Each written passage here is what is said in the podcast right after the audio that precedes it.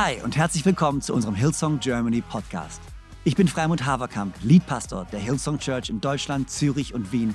Und es ist so genial, dass du eingeschaltet hast. Gott hat einen guten Plan für dich und dein Leben und will dir heute persönlich begegnen. Ich hoffe, dass diese Predigt dich ermutigt und inspiriert. Viel Spaß bei der Message.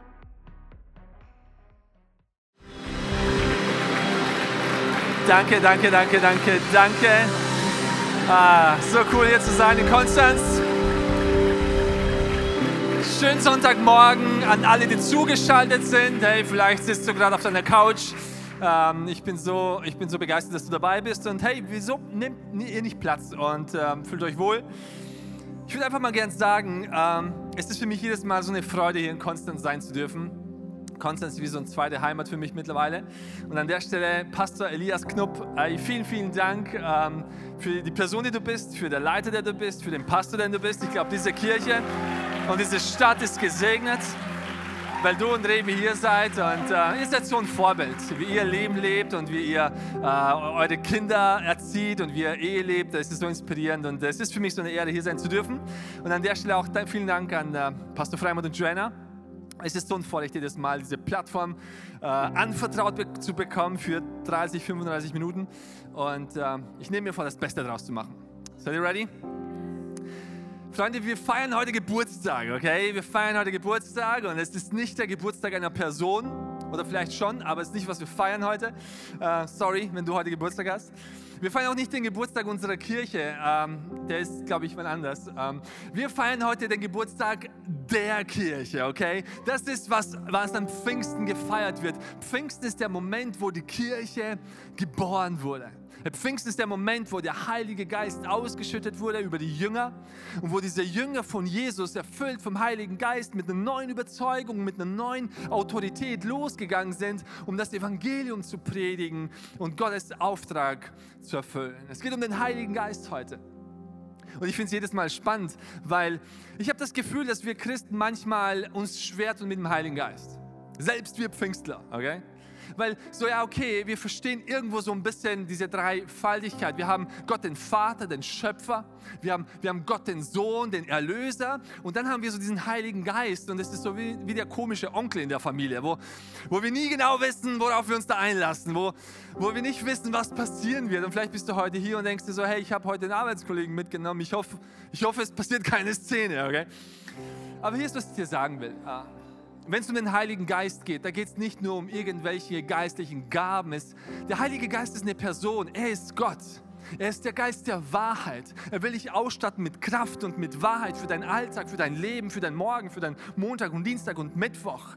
Und der Heilige Geist will ausgeschüttet werden heute und hier. Und das ist das, was wir an Pfingsten feiern. Der Heilige Geist will was Neues machen. Und deswegen ist der Titel meiner Message heute an Pfingsten Neubeginn, okay? Neubeginn. Und hier ist, warum ich glaube, dass das ein guter Titel ist, okay? Ich bin der Einzige, der glaubt, das ist ein guter Titel, aber wie auch immer. Ähm, Neu, sehr, sehr gut, sehr gut. Neubeginn. Freunde, Pfingsten war ein Neubeginn, okay? Es war ein neuer Start. Es war ein Neubeginn zunächst für die zwölf Jünger von Jesus, weil, wisst ihr, davor waren sie einfach nur Jünger von Jesus und, ähm, und sie haben vieles nicht verstanden und mit Sicherheit waren sie enttäuscht, als sie gesehen haben, dass Jesus gestorben ist. Aber, aber dann haben sie Jesus gesehen, als er wieder auferstanden ist und, und sie wurden bevollmächtigt und nun waren sie Apostel, die Jesus ausgesandt hat, um, um die Welt zu verändern. Das war, Pfingsten war ein Neubeginn für sie, eine neue Identität, eine neue Karriere. Auch, für die, auch für die Nachfolger von Jesus, die Hunderte oder Tausende von Menschen, die an Jesus geglaubt haben, die vielleicht die Bergpredigt gehört haben oder vielleicht gesehen haben, wie Jesus in der Synagoge heilt und geglaubt haben. Für sie war es ein Neubeginn, weil ab jetzt waren sie nicht nur einfach die Nachfolger von einem Bergprediger aus Nazareth, sie waren jetzt Teil der Kirche von Jesus, Teil des Himmelreichs Gottes auf Erden. Es war ein Neubeginn für sie. Und ich glaube, es war auch ein Neubeginn für die Welt. Weil diese Kirche, diese Christen nach Pfingsten haben die Geschichte der Menschen neu geschrieben. Und mein Gebet für uns heute an diesem Pfingsten, an diesem Pfingstsonntag ist, dass äh, Gott auch in unserem Leben, in dem einen oder anderen Bereich, einen Neubeginn reinbringt. Ein Neubeginn, wo du gerade brauchst. Vielleicht brauchst du gerade neue Hoffnung, vielleicht brauchst du gerade neue Überzeugungen, vielleicht brauchst du gerade einen neuen Glauben und neue Kraft. Mein Gebet ist, dass Gott was Neues macht heute in deinem Leben. Ich würde sagen, hey, lass uns direkt reingehen. Ich habe eine Bibelstelle vorbereitet aus Apostelgeschichte Kapitel 1. Ich würde sie gerne vorlesen, dann bete ich noch kurz und dann steigen wir ein. Seid ihr ready? Apostelgeschichte 1, Vers 1. Verehrter Theophilos, in meinem ersten Bericht habe ich von all dem geschrieben, was Jesus getan hat und gelehrt hat, und zwar von Anfang an bis zu seiner Rückkehr zu Gott. Bevor aber Jesus in den Himmel aufgenommen wurde, sprach er noch mit den Männern, die er als seine Apostel berufen hatte. Geleitet vom Heiligen Geist gab ihnen Anweisungen für die Zukunft. Diesen Männern hat er sich durch seine, äh, nach seinen Leiden und Sterben gezeigt und ihnen zahlreiche Beweise dafür gegeben, dass er tatsächlich auferstanden ist. Während 40 Tagen sahen sie ihn immer wieder und er redete mit ihnen über Gottes Reich. Als sie an einem dieser Tage miteinander aßen, wies Jesus seine Jünger an, hey, verlasst Jerusalem nicht.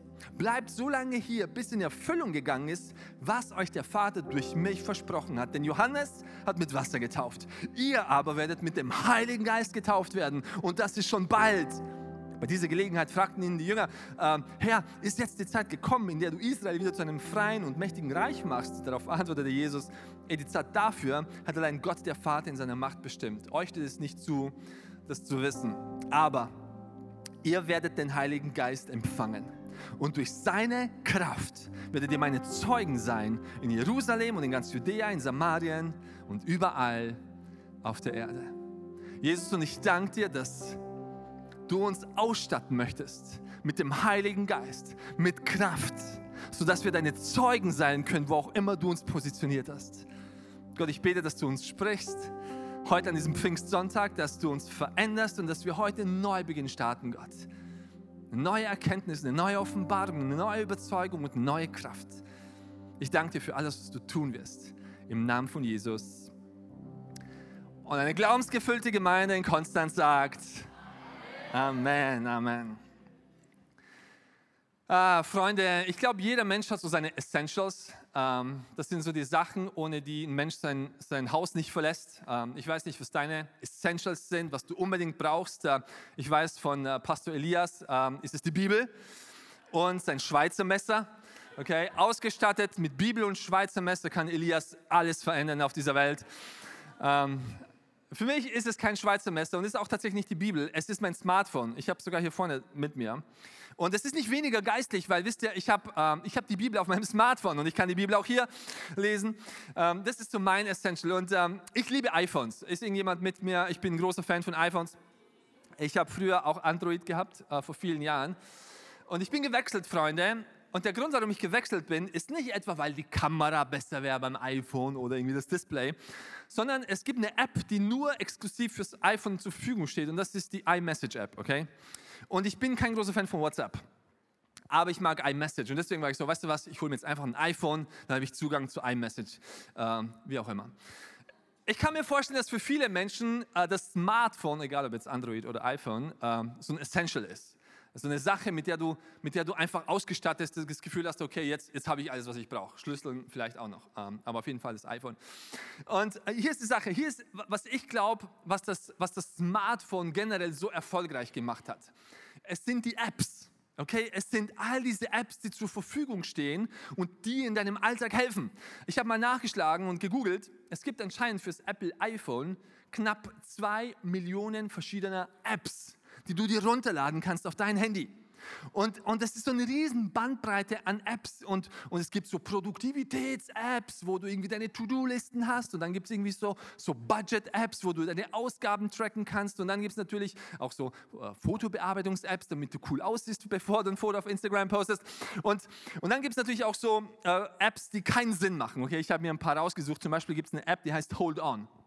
Okay, da drückst du drauf und in dem Moment, wo du aufs Display drauf drückst, ähm, dann, dann beginnt eine Stoppuhr. Okay? Und wenn du auslässt, dann hört die Stoppuhr auf.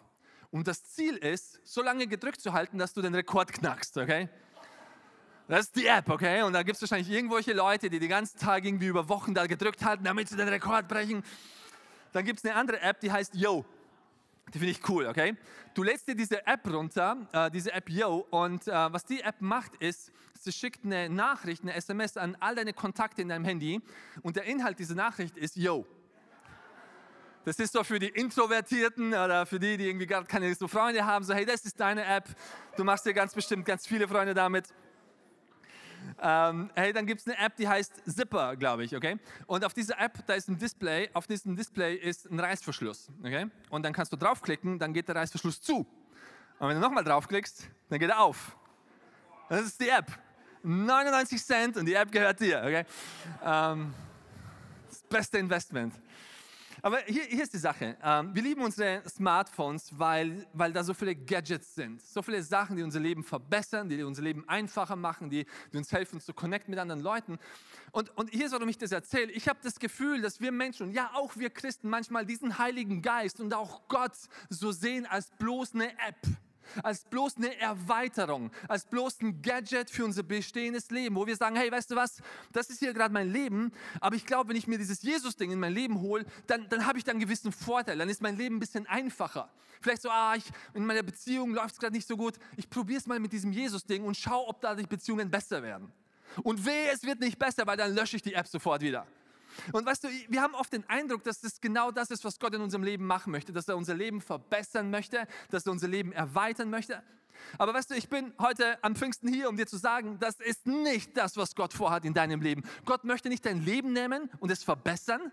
Gott möchte dein Leben erneuern. Gott möchte nicht auf etwas Bestehendes aufbauen. Er will es erneuern. Er will nicht nur ein Update für dein Betriebssystem. Er will dir ein neues Betriebssystem draufspielen. Er will, er will es formatieren.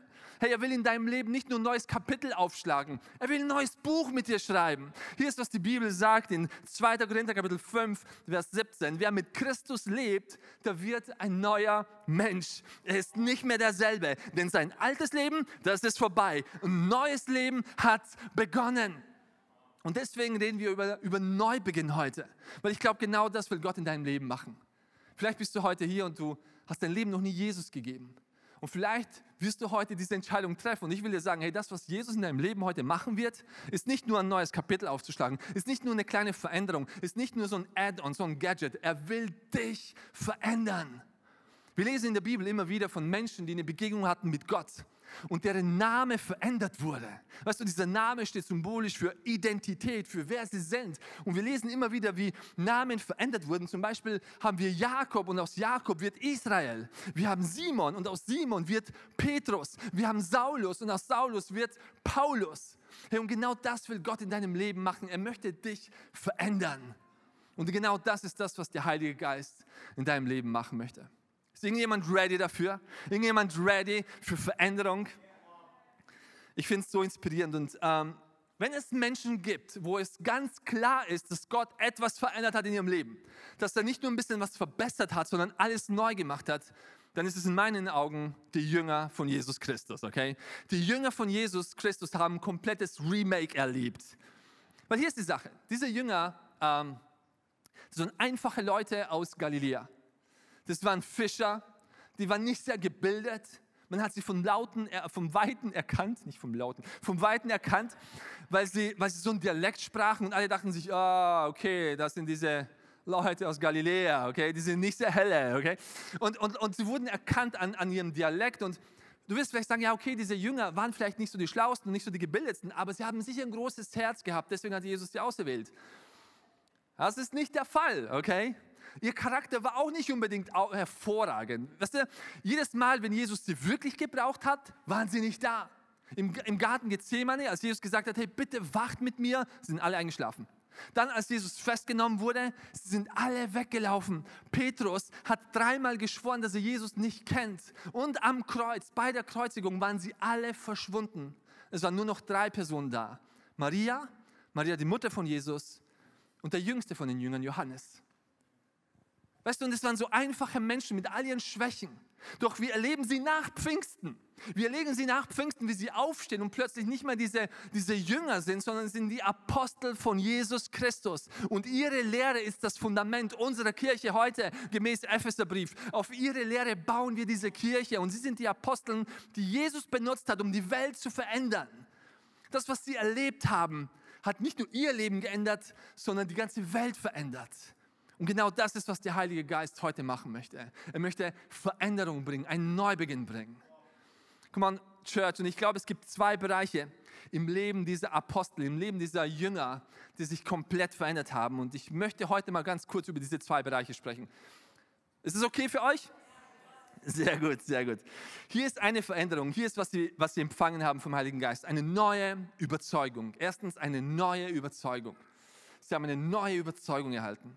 In Vers 3 aus dem Text, den ich gelesen habe, da steht folgendes. Diesen Männern, also den Jüngern, hat er, Jesus, sich auch nach seinem Leiden und Sterben gezeigt und in zahlreichen Beweisen und hat ihnen zahlreiche Beweise dafür gegeben, dass er tatsächlich auferstanden ist. Während 40 Tagen sahen sie ihn immer wieder und er redete mit ihnen über Gottes Reich. Er hat ihnen Beweise gegeben, dass er tatsächlich auferstanden ist. Ich liebe diesen Vers ähm, und ich glaube, dieser Vers wird oft überlesen. Aber ich glaube, was dieser Vers aussagt, ist, dass die Auferstehung von Christus von den Toten nicht nur eine Geschichte ist, die du glauben musst, sondern es ist eine Realität, von der du dich überzeugen kannst. Weißt du, und, ich will dir eines sagen, hey, du brauchst diese persönliche Überzeugung, dass das keine Geschichte ist, sondern dass es eine Realität ist, dass Jesus Christus wahrhaftig von den Toten auferstanden ist und heute lebt. Darf ich dich kurz auf meine persönliche geistliche Reise mitnehmen? Und dir erzählen, wie ich und wie, wie das mein Leben verändert hat. Ich, damals, 2003, im Oktober, habe ich mein Leben Jesus gegeben. Und ich habe ich hab diese Gottesbegegnung gehabt, wo, wo Liebe und Gnade und Vergebung in mein Leben gestürmt ist. Und ich war außer mir und ich war so, wow, was geht hier ab? Und ich habe mein Leben Jesus gegeben. Und es hat sich gut angefühlt und mein Herz war verändert, aber ich habe Monate und selbst Jahre danach gerungen damit zu verstehen auf dieser Ebene, was hier passiert ist.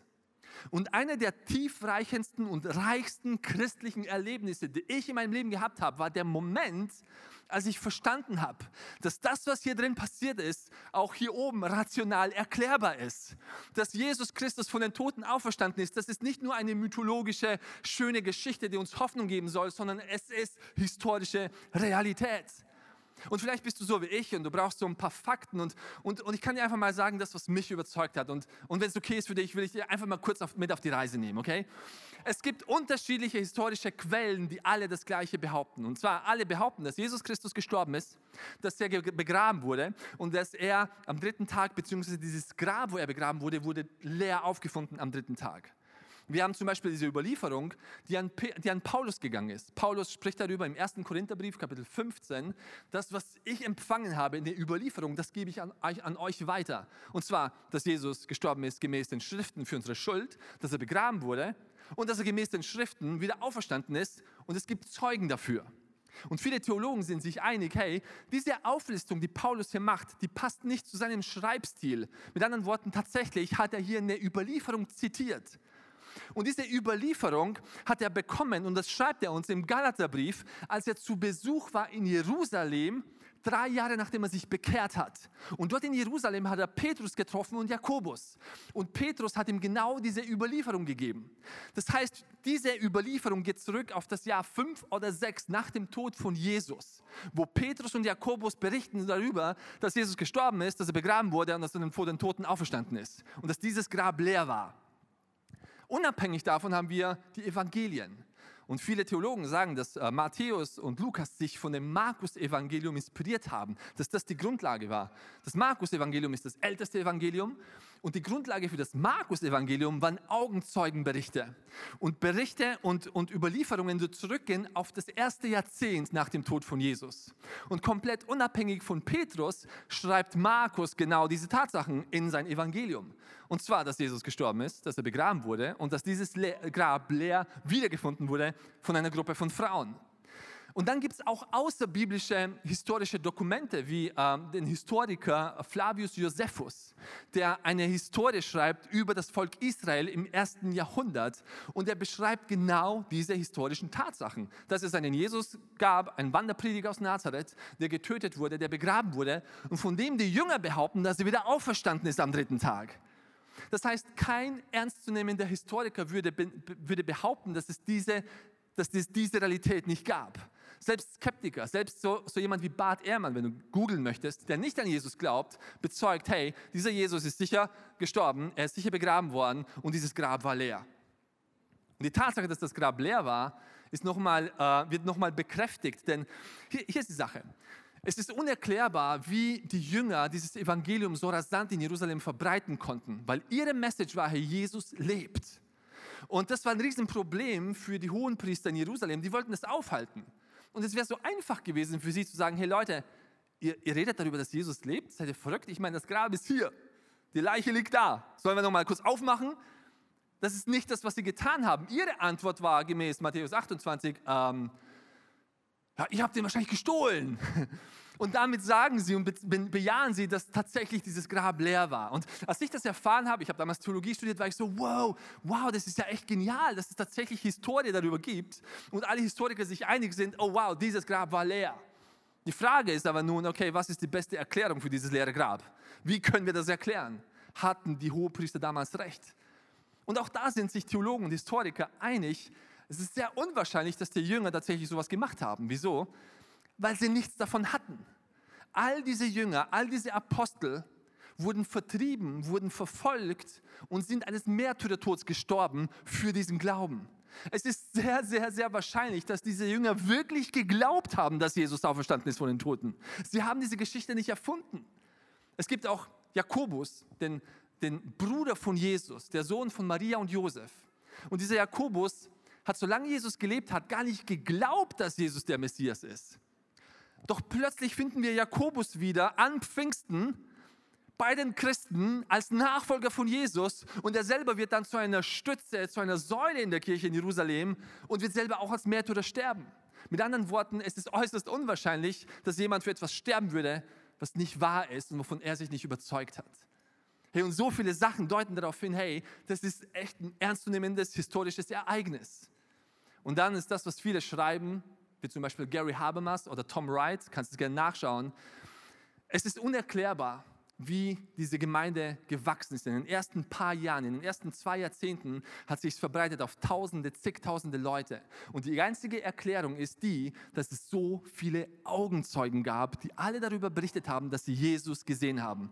Nicht nur Petrus, nicht nur die zwölf, es gab 500 Augenzeugen die alle diese gleiche Story erzählt haben, die sich nicht widersprochen hat, wo Leute umhergegangen sind, die alle immer noch gelebt haben in den ersten paar Jahrzehnten und erzählt haben, hey, ich habe Jesus gesehen nach seinem Tod, er lebt wieder. Und mein Cousin, der hat es ja auch gesehen, du kannst ihn auch fragen. Und mein Nachbar, den kannst du auch fragen, der hat ihn auch gesehen. Und das ist der einzige Grund, warum sich dieses Christentum so rasant verbreiten konnte, weil Leute irgendwann gecheckt haben, so warte mal, das ist mehr als bloß ein Mythos, da ist was dran, wenn alle das sagen. Und es hat mir geholfen, eine neue Überzeugung zu bekommen, dass das, woran ich glaube, woran ich im Herzen entschieden habe zu glauben, auch wirklich erklärbar ist. Und es hat mir in mir eine neue Überzeugung gebraucht. Und ich erzähle die Sache nicht, weil, weil ich glaube, dass das einen großen Unterschied macht. Vielleicht macht es das, aber ich weiß nicht, was in dir eine neue Überzeugung bringen kann. Aber was auch immer es ist, ich will dich einladen und herausfordern. Hol dir diese Überzeugung. Denn du brauchst eine eigene Überzeugung über die Tatsache, dass Jesus Christus von den Toten auferstanden ist und dass er lebt. Und das ist die Grundlage für das, was der Heilige Geist in deinem Leben und durch dein Leben machen kann. Hier ist, was die Bibel sagt in ähm, in Johannes Kapitel 14. Er wird euch, er Gott wird euch den Geist der Wahrheit geben, den Heiligen Geist, den die Welt nicht bekommen kann. Die Welt kann den Heiligen Geist nicht bekommen. Wieso? Weil sie ihn nicht sieht und ihn nicht kennt. Und ich will dir sagen, hey, du musst es sehen und du musst es erkennen. Es reicht nicht nur die Geschichte zu hören. Weißt du, ihr kennt diesen Vers aus dem Buch Hiob, wo Hiob sagt, vom Hörensagen habe ich über dich gehört, aber jetzt hat mein Auge dich gesehen. Ich weiß nicht, was dir hilft, eine Überzeugung zu bauen, aber hol dir diese Überzeugung. Vielleicht ist es etwas, was in deinem Herzen passieren muss. Im Falle von den Jüngern war es tatsächlich die Beweise, die Augenzeugen, wo Jesus sich immer wieder gezeigt hat. Und diese Überzeugung war notwendig. Du brauchst eine Überzeugung über die Tatsache, dass Jesus lebt. Und wenn du diese Überzeugung hast, hier ist was als nächstes passiert. Die Jünger haben nicht nur eine neue Überzeugung bekommen, sondern auch eine neue Kraft. Eine neue Kraft. Johannes Kapitel 14, Vers 16. Die Bibel sagt hier, und der Vater wird euch an meiner Stelle einen anderen Helfer geben, der für immer bei euch sein wird, und ich werde ihn darum bitten. Einen neuen Helfer, vielleicht kann mich jemand kurz hier supporten mit dem, ähm, mit dem Pad. Ähm, der Heilige Geist will dein Helfer sein und er will dir Kraft geben. Ich kann mich erinnern, ähm, als meine Frau und ich, das ist schon zehn Jahre her, Freunde, Das ist verrückt. Als meine Frau und ich geheiratet haben, dann zusammengezogen sind, wir hatten diese mini kleine Wohnung, 30 Quadratmeter. Und ich kann mich erinnern, wir haben damals so ein paar, ähm, so ein paar Ikea-Möbel gekauft und ich wollte zusammenbauen, damit wir eben ein paar Packschränke haben und was auch immer. Und ich kann mich erinnern an diesen einen freien Tag, wo ich mir vorgenommen hatte, die ganzen Möbel zusammenzubauen. Ähm, ich habe mein Werkzeug nicht gefunden, okay? Und ich dachte mir, ach du meine Güte, das ist ein freier Tag. Ich kann ja jetzt auch nicht zum Baumarkt schnell Werkzeug kaufen und ich will meine Frau jetzt auch nicht irgendwie enttäuschen, okay? Das ist meine neue Frau, ich muss sie beeindrucken. Deswegen musste ich jetzt irgendwie diese ganzen Möbel zusammenbauen. Wisst ihr, was ich gemacht habe? Ich habe Besteck als Werkzeug benutzt, okay? Ich hatte kein Schweizer Messer dabei, Elias, es tut mir leid. Und ich habe so Speisemesser genommen und mit diesen Speisemessern habe ich die ganzen Schrauben reingedreht und es hat ewig gedauert und ich habe mich verletzt und es hat wehgetan und es war furchtbar, aber ich habe es irgendwie geschafft. Und, und hier ist die Sache, am Ende des Tages, wo ich alles fertig hatte, hatte ich am Eingang diese Tüte gesehen und ich habe da reingeschaut und in dieser Tüte war das ganze Werkzeug. Es war die ganze Zeit da und ich habe es mit dem Besteck versucht. Und hier ist, was ich sagen will. Hey, das ist, was der Heilige Geist ist in deinem Leben. Hör auf zu versuchen, das Leben aus eigener Kraft zu leben. Du hast, du hast einen Zugang zum Heiligen Geist. Das ist das, was Gott dir geben möchte. Einen Helfer, der dir hilft. Nicht nur ein Leben lang, nicht nur einen Tag lang oder eine Woche, dein ganzes Leben. Du hast Zugang zu einer neuen Kraft. Eine Kraft, die dich befähigen kann, weiterzugehen und, und, und, und mehr zu machen, als du dir jemals vorstellen könntest. Jesus sagt hier, an meiner Stelle sende ich einen anderen Helfer. Einen anderen Helfer. Weißt du, äh, ich habe da nachgeschlagen und das Wort, das hier verwendet wird im Griechischen beim anderen, für anderen, ist das Wort ähm, alos. Es gibt im Griechischen zwei Wörter für anderen oder andere. Alos und ähm, heteros. Heteros bedeutet äh, gleich, aber anders und alos heißt komplett gleich, identisch. Und, und hier ist, was ich damit meine. Ähm, wenn ich mir zum Beispiel eine Jacke online sehe, die ich cool finde und ich bestelle sie, und dann kommt sie diese Jacke nach Hause und ich merke, ey, die ist gar nicht so, wie ich sie mir vorgestellt habe. Der Schnitt ist ganz anders und die Farben sind furchtbar. Dann sage ich vielleicht so, hey, ich schicke sie einfach zurück und bestelle mir eine andere Jacke. Dann würde ich das Wort heteros verwenden. Nicht die gleiche, identische Jacke, das wird keinen Sinn machen. Eine Jacke, aber eine andere Jacke, okay? Könnt ihr mir folgen? Wenn ich aber eine Jacke bestelle, die mir richtig gut gefällt, die richtig sitzt, die richtig schön ist und dann komme ich ganz stolz damit in die Church und Pastor Elias sieht diese Jacke und denkt sich so, hey Eli, das ist eine richtig schöne Jacke. Dann kann ich sagen so, hey Elias, ich bin ein großzügiger Mensch, ich schenke dir einfach meine Jacke, nimm einfach meine Jacke, weil ich bestelle mir eine andere. Dann würde ich das Wort allos verwenden, identisch. Die gleiche Jacke bestelle ich mir einfach nochmal. Und genau das ist das Wort, das Jesus hier verwendet, wo er sagt so, hey, wisst ihr was, ich muss gehen aber an meiner Stelle sende ich euch einen anderen Helfer, Allos. Mit anderen Worten, einen Helfer, der gleichwertig ist wie meine Gegenwart bei euch. Und das, was das bedeutet, liebe Freunde, liebe Church hier in Konstanz, ist, dass der gleiche Zugang, den die Jünger hatten, als Jesus mit ihnen war, das ist der gleiche Zugang, den wir heute haben können im 21. Jahrhundert durch den Heiligen Geist. Das ist gleichwertig. Das ist die Kraft, die Gott dir geben möchte. Und ich will dich heute einladen, hör auf, einfach versuchen, Schritte nach vorne zu machen aus eigener Kraft, wenn du die Kraft des Heiligen Geistes zur Verfügung hast.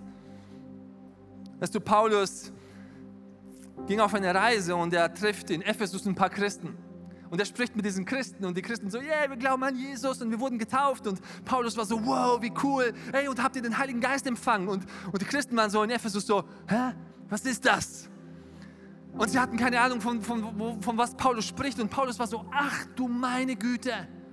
Und hier ist, was Paulus macht. Das Erste, was er macht, ist, ihnen die Hände aufzulegen und für sie zu beten. Apostelgeschichte 19, Vers 6. Und als Paulus ihnen die Hände auflegte, kam der Heilige Geist aus sie und beteten in fremden Sprachen und redeten, was Gott ihnen eingab. Für Paulus war es so wichtig, dass die Leute nicht aus eigener Kraft, aus eigener Überzeugung nach vorne gehen, sondern durch die Kraft des Heiligen Geistes. Und ich will dir sagen, für deinen Neubeginn, für das, was Gott in deinem Leben machen möchte, brauchst du nicht nur eine neue Überzeugung, sondern eine neue Kraft. Jesus hat seinen Jüngern gesagt, so hey, ich gehe. Aber was ich euch lasse, ist nicht nur die Hoffnung, dass ich eines Tages wiederkomme. Ich lasse euch auch nicht nur die Lehre, die ich euch gegeben habe. Ich lasse euch einen anderen Helfer, der komplett gleichwertig ist. Du bist vielleicht heute, heute Morgen hier und denkst dir so, okay, wie, Wie habe ich Zugang zu dieser Kraft? Wie kann dieser Heilige Geist in mein Leben kommen und mich befähigen und mich ausstatten, aus mir, aus einem Simon, einen Petrus zu machen? Wie kann das passieren? Und dafür, Gott sei Dank, gibt es eine Antwort, die uns Jesus gibt in Lukas Kapitel 11, Vers 13. Wo Jesus sagt, trotz aller Bosheit wisst ihr Menschen doch, was gut ist für eure Kinder. Und ihr gebt es ihnen. Wie viel mehr wird der Vater im Himmel denen den Heiligen Geist schenken, die ihn darum bitten? Wie viel mehr wird der Vater im Himmel denen den Heiligen Geist schenken, die ihn darum bitten? Wenn du heute hier bist und sagst, weißt du was, ich brauche neue Kraft. Für meinen Alltag, für mein Leben, für meine Zukunft brauche ich neue Kraft. Alles, was du tun musst, ist heute zu sagen, komm on, ich bitte dich darum. Vater, gib mir die Kraft des Heiligen Geistes, erfüll du mich neu. Das ist alles, was es braucht. Darum sage ich euch, bittet Gott und er wird euch geben, sucht und ihr werdet finden, klopft an und euch wird die Tür geöffnet, denn wer bittet, der bekommt, wer sucht, der findet und wer anklopft, dem wird geöffnet. So genial, dass du dabei warst. Ich hoffe, du gehst gestärkt und voller Glauben in deine Woche. Wenn dir dieser Podcast gefällt, dann abonniere doch diesen Kanal, um keine Message zu verpassen. Und schau auch mal auf unserer Webseite hillsong.de vorbei. Dort findest du alle Infos zu unseren Gottesdiensten und so viel mehr. Natürlich findest du uns auch auf YouTube und Instagram. Hey, hab eine gute Woche, Gottes Segen, bis bald.